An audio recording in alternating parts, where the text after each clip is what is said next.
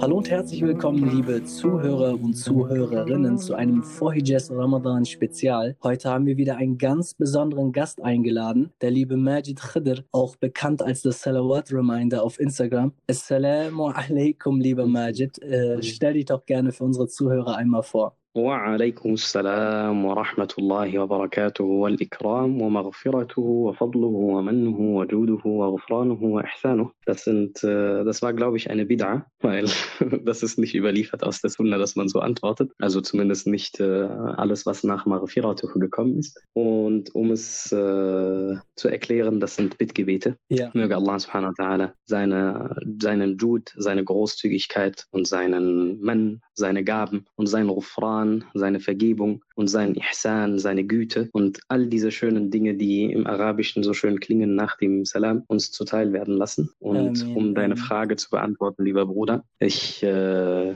stelle mich sehr gerne vor, inshallah.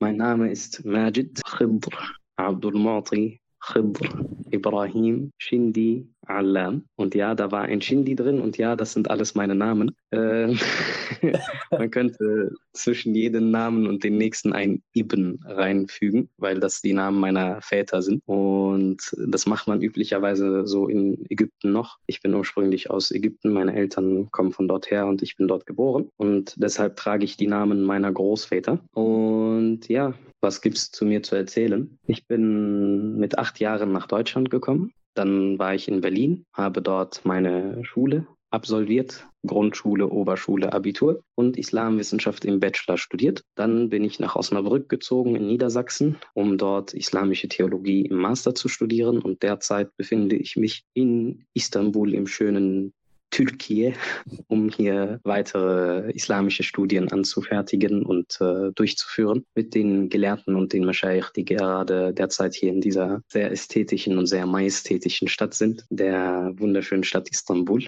Ich selbst werde Al-Berlini genannt das hast du nicht erwähnt, aber diesen Namen äh, mag ich sehr. Der tatsächlich vor einigen Jahren hier in dieser Stadt gegeben von einigen äh, Mitstudenten, die mich Al-Masri nannten und ich war damit nicht zufrieden. Der Ägypter heißt das und andere nannten mich Al-Almani, der Deutsche und damit war ich auch nicht ganz einverstanden. Und sie wollten unbedingt einen Titel für mich äh, setzen, weil sie sich auch alle Titel gegeben haben, so nach Vorbild der frühen klassischen Gelehrten. Und dann war Al-Birlini ganz angenehm. Und meine Sheikhs, meine Mashaykh haben Namen auch genutzt. Deshalb habe ich ihn angenommen. Und seitdem bin ich Al-Birlini. Ja, viel mehr gibt es, glaube ich, zu mir nicht zu, nicht zu sagen. Also äh, Al-Berlini ist, ist, ist schon mega interessant, finde ich, weil so hat man das, glaube ich, äh, oder ich kenne es äh, se selber nicht, dass jemand sich nach einer Stadt benennt, er immer nach eher so äh, Land. Mhm. Ähm, das heißt ja auf irgendeiner Weise, du hast eine mega starke Zugehörigkeit nach Berlin. Ja, äh, Deine klar, Kindheit Bruder, das ist, ist die Mutterstadt.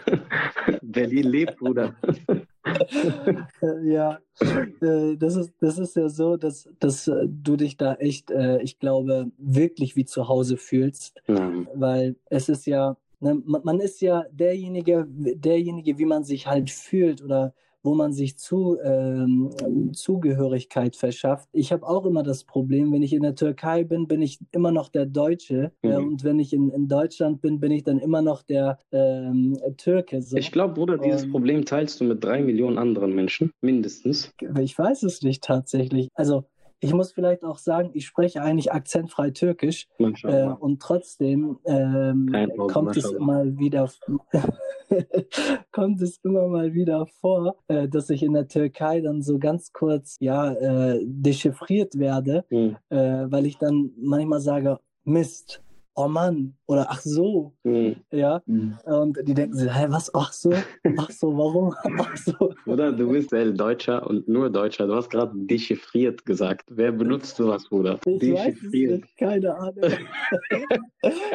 ich glaube, das ist, das ist Al-Hamburgi, was bei dir jetzt rausgekommen ist. Ja, Hamburger sagen sein. Ich glaube, ich habe ja, diesen Begriff oder dieses Verb noch nie gehört. Dechiffrieren, entdecken oder aufdecken. Mashallah, läuft, läuft bei euch in oh, Hamburgern. Digi. Ja, äh, bei uns sagt man ja auch nicht Hamburg, sondern Hamburg. Ja. Äh, so erkennst du auch einen ähm, Hamburger. Mhm. Wobei man auch sagen muss, ich komme äh, nicht direkt aus Hamburg, aber ich bin halt in Hamburg groß geworden. Äh, deshalb ähm, darf ich sagen oder darf ich sagen, ähm, dass ich Hamburg schon irgendwie als meine Stadt sehe. Und wir haben äh, ja. Ja, aber halt mal, so gesehen komme ich ja auch nicht aus Berlin, Berlin, sondern meine Eltern kommen ja eigentlich auch nicht aus Ägypten, sondern die kommen ein bisschen weiter weg. Die sind eigentlich im Paradies erschaffen worden, aber die haben halt dort so einen kleinen Fehler gemacht. Also es war ja schon ein großer Fehler. Es hat Allah ihnen gesagt, sie sollen das nicht machen und sie haben es trotzdem getan. Und dann wurden sie halt dort rausgeschmissen. Und jetzt sind wir alle hier. Und ich hoffe, dass wir eines Tages in unsere Heimat wieder zurück können, inshallah, ins Paradies. Aber so gesehen sind wir alle von ein bisschen weiter weg, oder nicht? Ja, okay. Das ist, ähm, das ist natürlich nochmal eine sehr starke Aussage. ähm, da habe ich nichts auszusetzen. Äh, ich bin in erster Linie mega dankbar, äh, dass du die dir Zeit genommen hast, ähm, an, an unserem Vorhijaz Ramadan Spezial teilzunehmen, weil ich weiß, dass ich du zeitlich doch mega eingeschränkt bist, äh, weil du gerade auch im Ausland bist und da dort deine ähm, Studiengänge äh, oder dir bestimmtes Wissen nochmal zusätzlich aneignest. Wie ist das so in Istanbul? Ramadan in Istanbul muss ja schon was Besonderes sein. Ja, dachte ich mir auch oder denke ich mir auch. Ich äh, hoffe, dass das auch äh, inshallah so ist. Derzeit ist wegen Covid das ist ein bisschen nicht so besonders äh, dechiffrierend, aber es ist, äh, es ist ganz okay, Alhamdulillah. Also die Türken sind mashallah ein sehr, sehr fleißiges und sehr, sehr ordnungliebendes Volk und äh, man merkt das auch, mashallah, der, der älteste, unscheinbarste, nicht dechiffrierteste Onkel hier ist der größte Sabita-Angestellte, den es gibt. Man hat nur die Maske so bei der Spitze seiner Nase und schon heißt es Mask, Mask und nimm es hoch und macht Zeichen und kommt in deine Nähe und zieht sie sogar vielleicht selbst hoch. Die Moscheen beten kein Tarawih. Es gibt Ausgangssperren ab 19 Uhr, aber ja. dennoch ist Alhamdulillah sehr, sehr viel, sehr, sehr viel Spiritualität in der Gegend. Ich bin hier in Fertig, dem Hotspot des islamischen Lebens, würde ich sagen, in Istanbul. Und man merkt das einfach, in die Salatrin-Moscheen zu gehen, die ganzen großen alten Moscheen, zu wissen, dass in ihnen so viele rechtschaffene Menschen gestanden haben. Immer noch bis heute Menschen stehen, die sehr, sehr rechtschaffen wirken. Möge Allah sie annehmen und ihnen vergeben, was sie an Fehlern haben und ihren Lohn groß sein lassen dafür, dass sie trotz der ganzen Schwierigkeiten und Restriktionen ähm, Allah subhanahu wa ta'ala in seinem Haus besuchen und die Gebete am Leben erhalten. Die Moscheen sind voll, man hört den Adhan und sieht auch, wie die Leute sich jeden Tag auf den Iftar vorbereiten. Es ist sehr, sehr schön, aber dass äh, die eigentlichen Atmosphären von Ramadan nicht ganz gerade stattfinden. Aber inshallah lockert sich das noch diesen Ramadan, sodass man das noch erleben kann. Ich freue mich sehr drauf. Ja, inshallah. Wir auch. Ähm, Wie ist es eigentlich bei euch? Ist es bei euch anders? Ja, bei uns ist es äh, tatsächlich nicht anders. Oder doch, es ist anders. Wir haben zum Beispiel keine Gebetsrufe. Ähm, okay. Wir sehen nicht so viele Menschen. Äh, ich weiß nicht, ob du das mitbekommen hast. Wir haben in Hamburg auch Ausgangssperren. Ab 21 Uhr darfst du nicht mehr raus hier. Das ist äh, äh, schon, schon sehr bedrückend und ich habe äh, gestern mit einem Freund darüber gesprochen, wo wir gesagt haben, ey, der Ramadan ist äh, dieses Jahr so, so mega anstrengend und er sagte was sehr Interessantes, äh, worüber ich mir heute Gedanken gemacht habe. Er sagte, vielleicht hängt das damit zusammen, weil wir so einsam sind und die Gemeinschaft uns fehlt. Mhm weil die Religion oder der Islam ist ja keine Religion, die allein gelebt wird, ja. äh, sondern doch in einer Gemeinschaft gelebt wird. Und wenn wir diese Gemeinschaft nicht haben, haben wir halt diese Spiritualität vielleicht nicht. Und äh, uns fällt ähm, oder fallen Gottesdienste deutlich schwerer als zuvor. Natürlich, natürlich, ganz gewiss, Jani. Das ist äh, Allahs Hand ist mit der Gemeinschaft. Unterstützung und seine, seine Gnade und seine Rahma, seine Nähe ist mit der Gemeinschaft. Aber es gibt einen kleinen Trost. Die Gelehrten sagen, Kun antal jama'ata walau kunta wahdak. Sei du die Gemeinschaft, auch wenn du alleine bist. Und das ist vielleicht eine gute Zeit, um sich selbst zu prüfen und zu schauen, wie viel man eigentlich durch die Jama'a, durch die Gemeinschaft der Muslime profitiert hat, sodass man das selbst umsetzen kann und wo man sich auch fragen kann, wenn ich alleine irgendwo wäre, wenn ich alleine auf einer Insel gefangen wäre, wie viel vom Islam könnte ich denn eigentlich tatsächlich leben? Es, es hat immer gute und schlechte Seiten, aber definitiv die Jama'a findet uns allen, subhanallah. Möge Allah diese ganze Situation erleichtern. Amin, Amin, ja. Was ich noch unbedingt ansprechen wollte, weil ich glaube, dazu gibt es doch auf einer Weise eine Geschichte. Äh, du hast äh, auf Social Media angefangen äh, als das Salawat Reminder und das ist in meinem Kopf so hängen geblieben. Hm. Und immer wenn ich dich sehe, denke ich, okay, wann, wann erinnert er? obwohl, ob, obwohl ich. Ach echt, also, Bruder? Ja. Dann funktioniert es bei dir leider nicht gut oder dann bin ich nicht gut genug, ja? Eigentlich war mein, mein Anspruch immer, dass man mich nicht mehr sprechen hören muss, sondern einfach nur das Gesicht sieht und dann sofort Salawat macht. Das wäre die größte Ehre, die mir zuteil werden kann. Aber scheinbar ja. funktioniert das noch nicht. Muss ich mich mehr anschauen. An der äh, Stelle können wir auch sagen, dass du das Salawat erinnern. اللهم صل على سيدنا ja. محمد وعلى آله وصحبه وسلم. ja, das, das, das war ein guter Punkt tatsächlich. Ähm, wie bist du dazu gekommen? Ich habe keine gehört, Bruder. Bitte? Ich habe keine Salawat von dir gehört. اللهم صل على سيدنا محمد وعلى آل Muhammad. Wie bist, äh, Majid, wie bist du dazu gekommen? Wie, war das so ein Gedankensblitz oder hat dich hier jemand dazu animiert oder bist du eines Nachts aufgestanden und hast gesagt, ey, ich muss die Menschen genau daran erinnern? Subhanallah.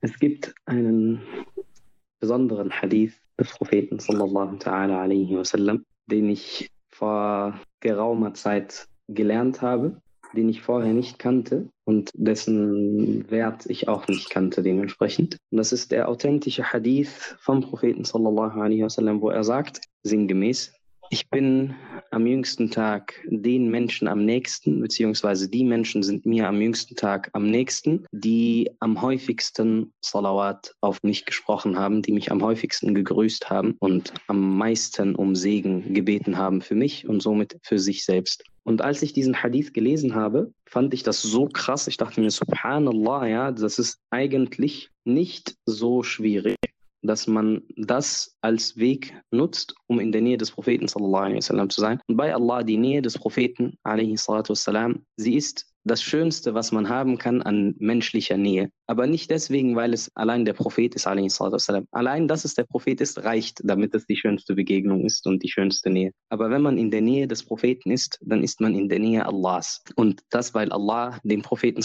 in seine Nähe gelassen hat und ihn so nah an sich gebracht hat, wie er niemanden in seine Nähe gebracht hat. Und wenn man dann ihm nahe ist, dann ist man Allahs Gnade und Allah selbst sehr, sehr nahe. Und wenn man dem Propheten nahe ist, kann man nicht weit entfernt sein vom Paradies und von der Zufriedenheit Allahs. Daher dachte ich mir dann damals, wie schaffe ich es, Salawat so viele zu sprechen, dass ich am jüngsten Tag aufwache und der Prophet sallam weiß, dass ich das bin und mich zu sich ruft und sagt, komm, du bist es, du hast viele Salawat gesprochen. Dann habe ich mich versucht und habe versucht, viele Salawat zu sprechen und möchte gar nicht erwähnen, welche Zahl ich erreicht habe, weil ich mich, um ehrlich zu sein, dafür schäme. Und das waren nicht genug.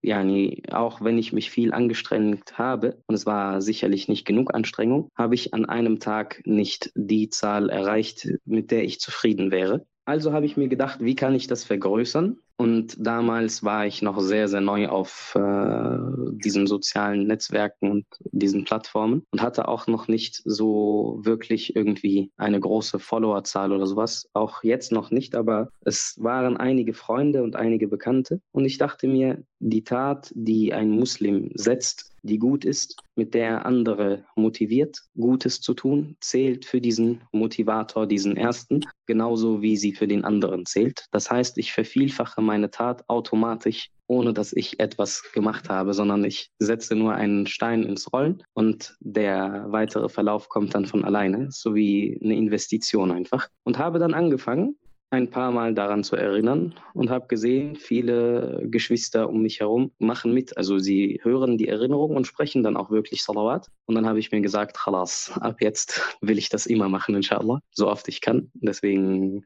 nochmals eine Erinnerung an die Salawat. Allahumma salli ala Sayyidina Muhammadin wa ala alihi wa sahbihi wa sallim. Gönnt mir den Lohn und macht das selbst auch. Das ist mein, mein Motto. Jeder soll das gerne machen. Jeder, jeder einfach. Sagt so viele Salawat, wie ihr nur könnt. Und lasst uns darin wetteifern. Und inshallah werden wir alle gesammelt als Nahestehende des Propheten sallallahu alaihi wasallam, als Menschen, die ihn kannten, die er kannte, die ihn liebten und wussten, wer er war, alaihi wassalam, und ihm gefolgt sind, indem Allah subhanahu wa ta'ala zu folgen und Allahs Willen und seinen Befehl zu umzusetzen. Und durch die Salawat haben sich sehr, sehr viele Dinge in meinem Leben verändert. Wirklich, die Salawat sind, wie die Gelehrten sagen, eine, ein Erzieher. Sie alleine reichen, um einen Menschen zu erziehen. Und das ist tatsächlich der Fall. Man spürt den Einfluss und den, die Wirkung des Salawat in seinem eigenen Leben. Sei es in alltäglichen Dingen, wie zum Beispiel Sachen, die verloren gehen, die man wiederfindet, oder ähm, vergessene Gedanken oder Wutanfälle oder Trauer aber auch größere Ereignisse, Bittgebete und äh, Krankheiten und äh, Irreleitungen und Katastrophen, die einen getroffen haben, die dann behoben wurden, ähm, schwierige Situationen, die aufgelöst wurden, erleichtert wurden. Da gibt es sehr, sehr, sehr, sehr viele Geschichten, die ich persönlich in meinem Leben erfahren habe und dann auch im Nachhinein von vielen, vielen, vielen, vielen, vielen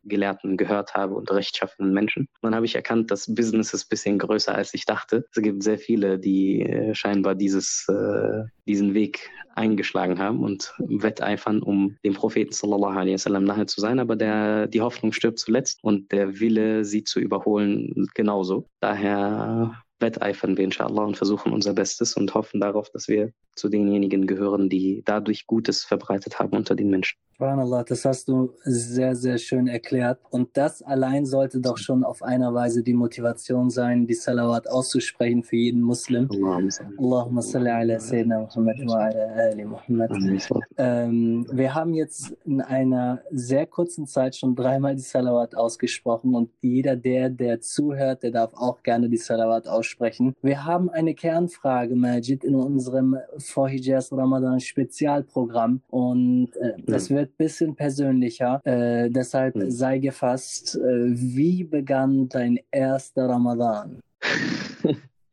mein, mein erster Ramadan ist äh, sehr lange her. Ich bin einer dieser Menschen, die die große Gabe von Allah subhanahu wa erhalten haben, dass ich schon von Kindesalter sehr stark islamisch erzogen wurde, Alhamdulillah und wo auch Alhamdulillah die Eltern sehr, sehr, eine sehr große Rolle gespielt haben darin, den äh, islamischen Glauben mit all seinen Pflichten und Werten und Zielen uns schon im Kindesalter und in sehr, sehr jungen Jahren nahezubringen. Daher war Ramadan immer schon eine, ein großes Ereignis. Und wie gesagt, war ich in meiner Kindheit in Ägypten oder habe die ersten acht Jahre meines Lebens dort verbracht. Und da ist Ramadan was ganz anderes. Also viele kennen das wahrscheinlich von ihren Reisen oder Besuchen oder auch vielleicht nur Erzählungen. Aber wenn Ramadan antrifft, dann gibt es vor allem in Ägypten oder zumindest in Ägypten, so kenne ich das, ähm, etwas, das nennen wir Sinat Ramadan, Sinat Ramadan, das heißt der Schmuck von Ramadan. Das bereitet man einige Wochen vorher vor. Man kauft ein und schmückt das Haus und schmückt auch die Gegend. Und äh, es ist ähnlich wie Weihnachten hier in, in Europa oder im Westen. Aber ich weiß nicht, ich habe Weihnachten nie so gefühlt, wie ich Ramadan gefühlt habe, auch wenn ich sagen würde, ich bin deutsch sozialisiert und in Berlin und Deutschland groß geworden und habe auch erlebt und verstanden, welche welchen Wert Weihnachten rein gesellschaftlich hat, nicht mal unbedingt ähm, religiös. Der religiöse Wert könnte mich jetzt nicht treffen, weil ich nicht Christ bin, aber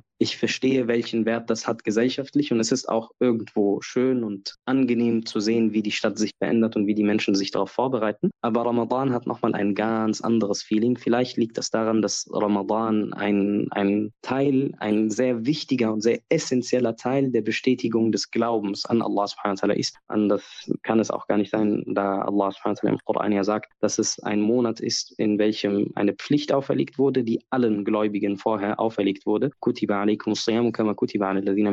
es wurde euch zur Pflicht gemacht, wie es den Völkern vor euch zur Pflicht gemacht wurde. Das heißt, alle Gläubigen haben gefastet. Und wenn alle Gläubigen eine Handlung tun, dann sicherlich deswegen, um zu bestätigen, dass sie glauben. Und weil diese Bestätigung so tief ist und das Ziel oder der Zweck hinter dem Fasten Taqwa ist, das Bewusstsein, dass es Allah gibt und dass er uns begleitet mit allem seiner Allmacht und seinem Allwissen und dass er uns sieht und beobachtet und versorgt und dass er unsere Sorgen kennt und sich um uns kümmert. All das sind Werte, die in der kleinsten Tat vorhanden sind, auch der winzigsten Tat in der Vorbereitung auf Ramadan. Wie ist es dann erst in Ramadan? Und bei uns war es so, dass äh, meine Großeltern väterlicherseits, rahmatullahi alaihim, möge Allah mit ihnen barmherzig und gnädig sein, sie sind beide schon verstorben. Sie lebten im Dorf außerhalb von Kairo und mütterlicherseits lebten die Großeltern und die mütterliche Familie in Kairo. Daher waren wir oft in Kairo und im Dorf jeweils einige Zeit in Ramadan. Das war halt eine Zeit, in der man weniger gearbeitet hat und so. Und wir haben immer in Ramadan dann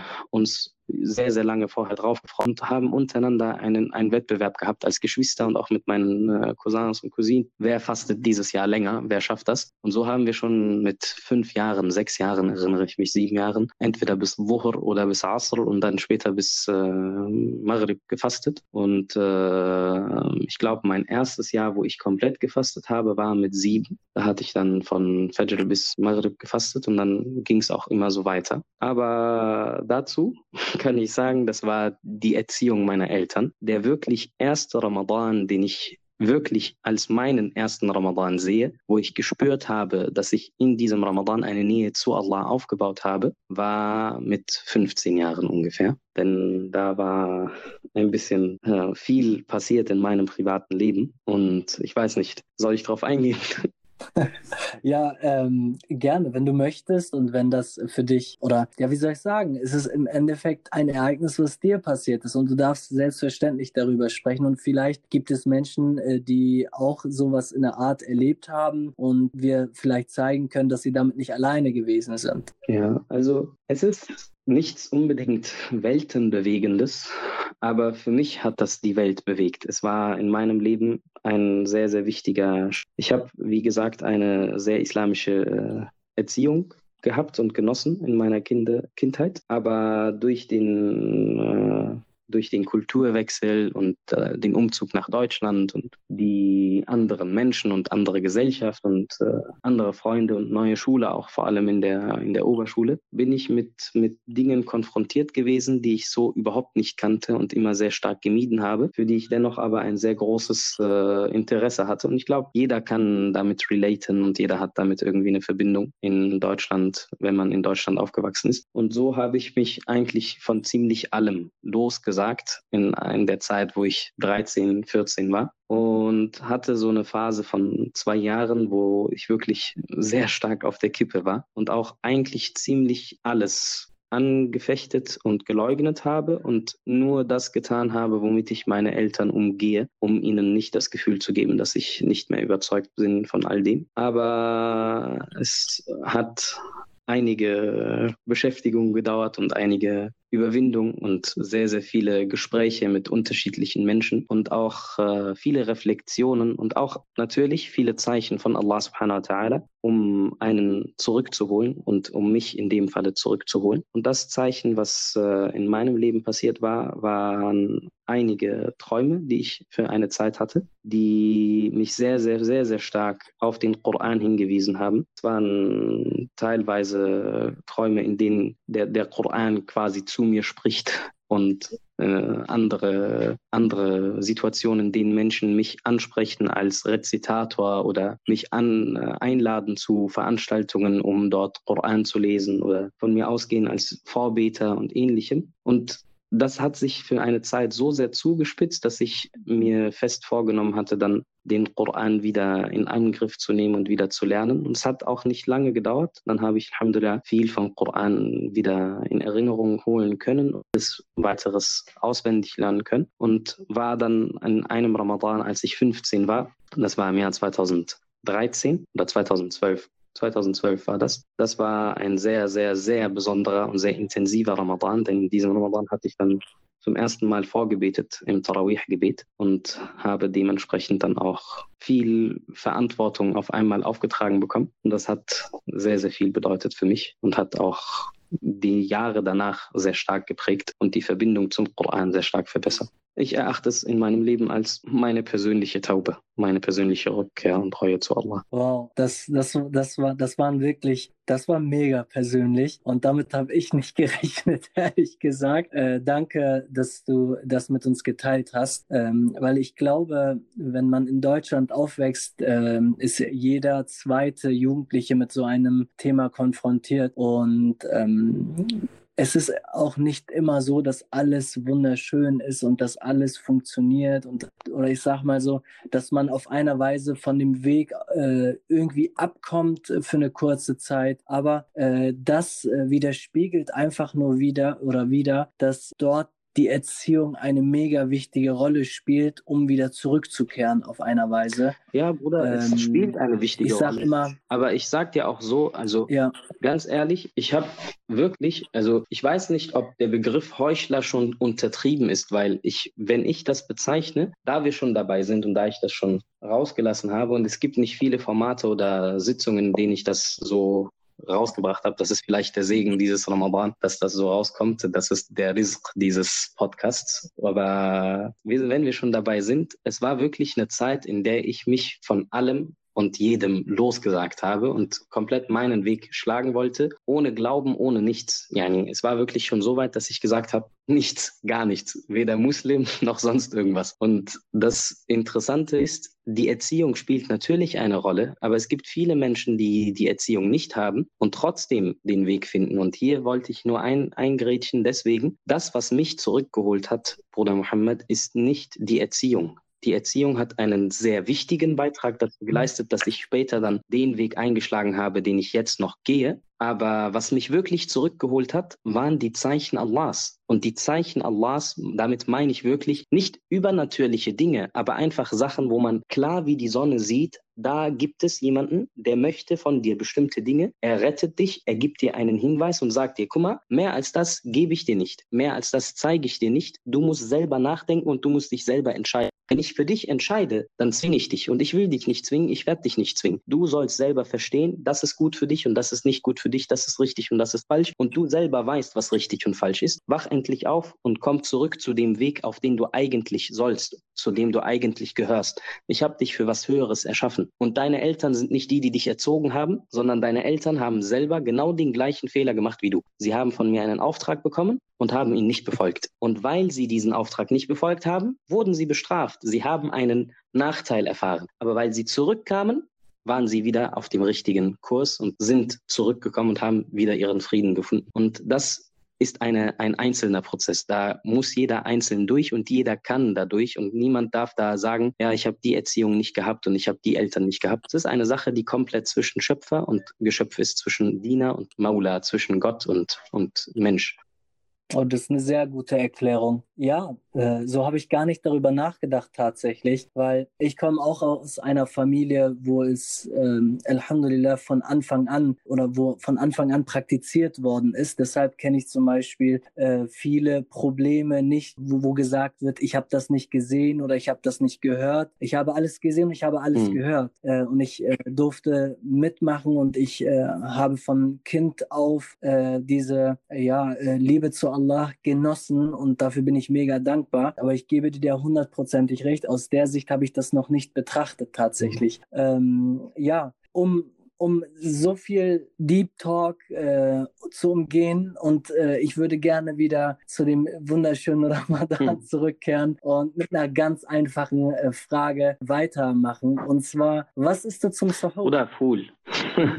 Ich hoffe, die meisten Zuhörer wissen, was das ist. Ähm, ich glaube, das kann man sogar biologisch nachweisen. Allahu alam, ich weiß nicht, wer sich die Mühe macht, aber ich denke, der ägyptische Magen ist sehr viel robuster und sehr viel verträglicher für, für alle möglichen Angriffe aller möglichen Feinde, eben aufgrund der Behandlung, der speziellen Behandlung durch Ful, Saubohnen, auf ägyptische Art hergestellt. Das ist irgendwie so Zement für den Magen. Das ist einfach das Beste, was es gibt. Und hier in der Türkei ist übertrieben Isyan. Das ist das Traurigste, was ich hier in der Türkei ist. Ich finde kein Fool.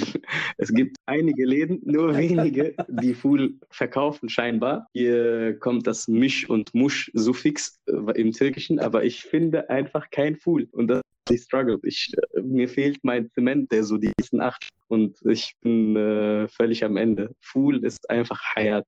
Fool ist Hayat im Fatur.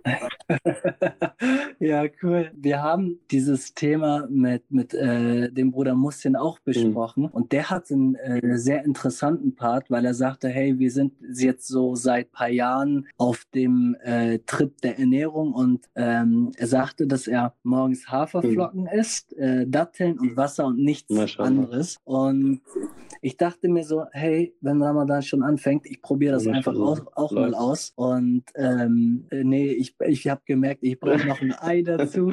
ja, also ich wollte jetzt nicht unhöflich klingen, weil du hast Sheikh Muhsin erwähnt, möge Allah ihm äh, in diesem Augenblick segnen und in jedem Augenblick. Aber da du ihn erwähnt hast, konnte sage jetzt, was ich gesagt hätte, und zwar lass mal Ernährung.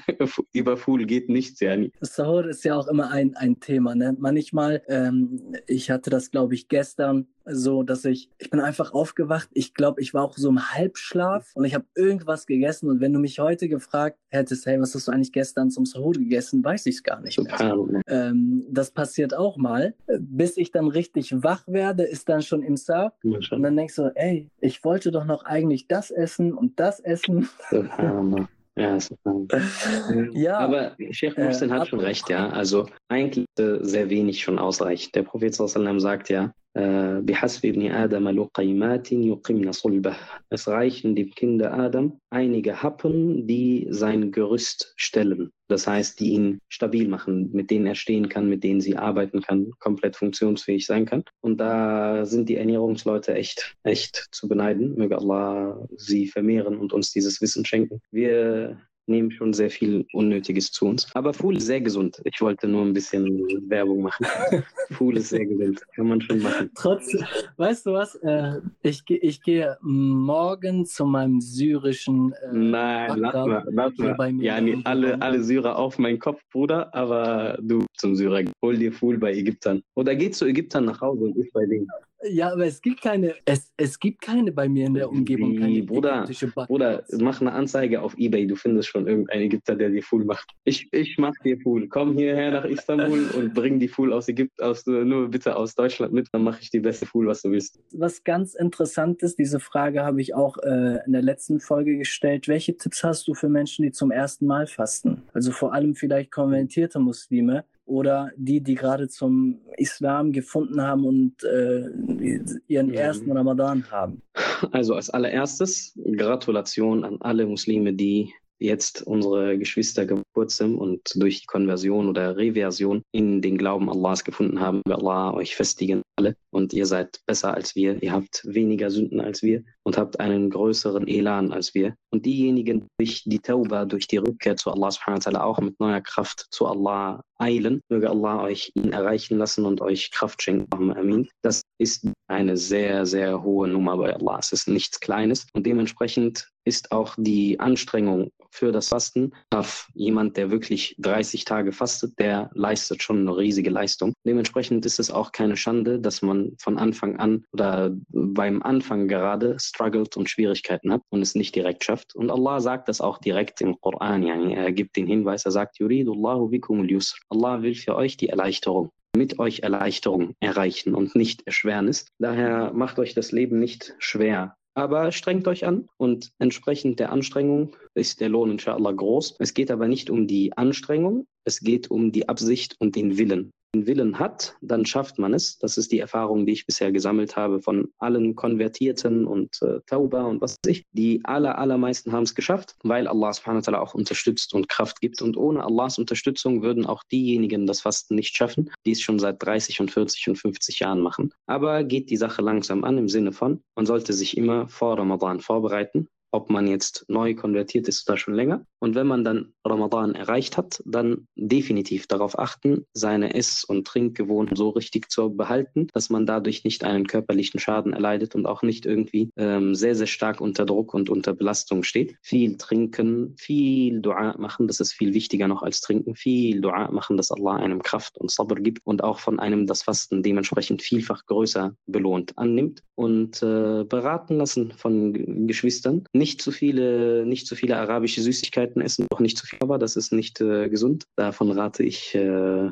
schweren Herzens ab. Ich kann mich leider nicht selbst dran halten, aber ich versuche mein Bestes und äh, viel Dua machen auf jeden Fall. Viel Dua machen, das ist sehr, sehr wichtig und nichts überstürzen. Wie bei allen anderen Dingen. Allah subhanahu wa ta'ala liebt diejenigen, die Kleines tun, aber durchgehend mehr als diejenigen, die eine große Tat tun und dann damit aufhören. Besser ist, man versucht sein Bestes und fastet die ersten Tage und vielleicht dann ähm, eventuell einen Tag nicht, an dem man Pause macht oder man fastet am Anfang erst nur den halben Tag, wenn es akut so sein muss, weil man gerade vor Ramadan direkt angefangen hat oder Muslim geworden ist, dann ist das besser und man übt sich und trainiert sich, als dass man dann einen Tag fastet und dann den ganzen restlichen Monat gar nicht mehr oder dass man äh, es überhaupt unterlässt. Daher langsam und bedacht und mit viel Sabr und Hoffnung in Allah und auf Allah und Bittgebeten bei Allah. Dann klappt es inshallah. Ja, da hast du ein sehr gutes äh, Stichwort ähm, eingesetzt. Wir haben für den Ramadan-Spezial uns was ganz Besonderes ausgedacht. Und zwar, wir beenden unseren Podcast mit mhm. einem Bittgebet. Und ähm, ich würde mir wünschen äh, von dir, dass du vielleicht äh, für uns, für die Umma und für alle Vorhijaz Community-Zuhörer und Zuhörerinnen ähm, mit einem Bittgebet unser Podcast beendest. Wäre das möglich? Sehr, sehr, sehr, sehr gerne. Ähm, um die Philosophie dieses Bittgebets zu verstehen. Ähm, die Bittgebete sind tatsächlich für dieses Jahr meine, meine Ibadah. Ich möchte das äh, erwähnt haben, um meine Geschwister zu ermutigen und anzuspornen, ebenfalls für den Ramadan jeweils eine Ibadah zu suchen. Jeder Ramadan ist eineKeit. Jeder Ramadan. Und Allah subhanahu sagt, فَمَنْ شَهِدَ مِنْكُمُ الشَّهْرَ فَلْيَصُمْ Der Monat Anzahl von Tagen, wenige gezählte Tage. Und wer von euch den Monat erlebt, der soll ihn fasten. Das heißt, wer von euch die Möglichkeit bekommt und es schafft und von Allah die, diese Chance erhält, den Monat zu erreichen und den Monat als ganz in ihm.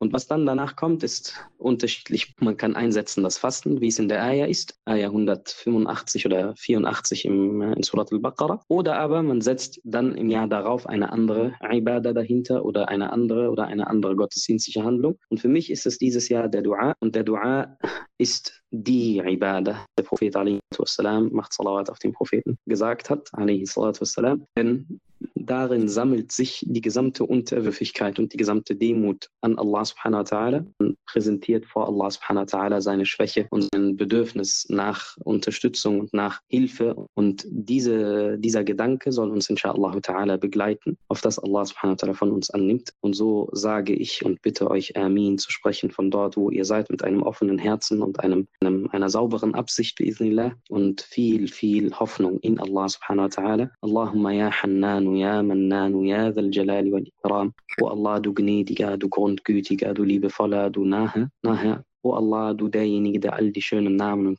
Eigenschaften besitzt, sende Segnungen und Frieden auf unseren geliebten, edlen Propheten Muhammad sallallahu ta'ala alaihi wasallam, auf ihn, der Gefährten und Verwandten und jenen, die ihnen folgen bis zum jüngsten Tag und lass uns, ja Allah, zu ihnen gehören lassen. Ja Allah, segne für uns den Monat Ramadan und lass uns in ihm zu denjenigen gehören, welche du vom Höllenfeuer errettest. Ja Allah, nimm von uns unser Fasten an und segne es für uns und lasse es für uns eine Schule und eine Reinigung sein. Eine Reinigung auf körperlicher Ebene, auf geistiger Ebene, auf finanzieller Ebene, auf spiritueller Ebene, auf Ebene und auf menschlicher Ebene. Und lass uns ja Allah durch das Fasten aufschen und die Zwecke erreichen, mit welchen du das Fasten zur Pflicht, für welche du das Fasten zum Gebot aller ja Allah, nimm von uns unsere Gebete an und stärke durch diese Gebete unsere Bittgebete und unsere Herzen und verbinde ja Allah unsere Herzen mit unseren Familien und verbessere die Relationen und die Situationen und die Verbindungen zwischen unseren Herzen und den Herzen unserer Eltern und unserer, und unserer Geschwister und unserer Cousins und Cousinen und Onkel und Tanten und Großeltern und Nachbarn. Lass ja Allah unsere Herzen offen sein gegenüber den Menschen und lass uns ja Allah ihnen mit Gutem und mit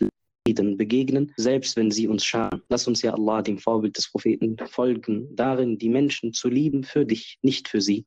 Liebe in unseren Herzen für die Menschen tragen, weil wir dich lieben und durch diese Menschen einen Weg zu dir suchen und finden und sehen. Und nicht deshalb, weil wir von diesen Menschen abhängig sind oder ihnen gegenüber bedürftig sind. Und sei ja Allah an unserer Seite und unterstütze uns, damit wir anderen Unterstützung leisten können. Und erlaube uns, ja Allah, für deinen Glauben zu leben, deinen Glauben zu kennen, ihn umzusetzen und zu verstehen, ihn zu verbreiten als Licht, mit welchem du die Menschen aus der Dunkelheit hinausholst. Und lasse uns, ja Allah, rechtschaffene Diener sein und Träger Träger des Banners Muhammad sallallahu ta'ala alaihi wasallam, dem Banner des Friedens, dem Banner der dem Banner der Gerechtigkeit, dem Banner der Ehre und dem Banner der Dienerschaft an dich und dem Banner des Tawhid, des Eingottglaubens und der Befolgung dieses einen wahren Gottes. Und sei Allah an der Seite unserer Geschwister überall auf der Welt. Seien sie krank, verfolgt, in Kriegssituationen, in Hunger oder in Not. Du bist derjenige, der ihre Situation am besten kennt. So bitten wir dich, ja Allah, mit deiner Allmacht und deinem Allwissen. Sei an ihrer Seite und stärke sie und schenke ihnen Sakina, Ruhe dort, wo sie am wenigsten davon haben. Heile ja Allah die Kranken und sei gnädig zu den Verstorbenen und erbarme dich der Schwachen und schenke denjenigen, die keine Kraft haben, Hoffnung, auf dass die durch das Vertrauen auf dich aufsteigen und wieder aufstehen und ihre Gesichter hoch erheben die sie unterdrücken. Und lasse ja Allah dein Versprechen nahe werden, dass du die Unterdrückten in der Erde zum Sieg verhelfen wirst und ihnen Kraft geben wirst, sodass sie in Gerechtigkeit leben. Und schenke ja Allah den irreleitenden, irregeleiteten Hidayah, schenke ihnen Rechtleitung und lass das durch uns geschehen und lass uns als Muslime leben und als Muslime sterben. Und lasse uns ja Allah als Muslime eine Rahma sein und lass unser Land Deutschland, unsere Heimat Deutschland bewahrt sein vor Krieg, Feindseligkeit, Hass, Neid und Zerstörung und lasse die Muslime einen Beitrag dazu setzen, dass eben dies gewährleistet wird, dass eben dieser Frieden und dieser Schutz gewährleistet wird. Lasse unsere Einheit stark werden und bewahre uns vor den Irrwegen des Shaitan und lass uns so lange leben, wie das Leben für uns nützlich ist und als Muslime sterben und lass uns dann sterben, wenn der Tod für uns am besten ist. وآخر دعوانا أن الحمد لله رب العالمين وصل اللهم على سيدنا محمد وعلى آله وصحبه وسلم.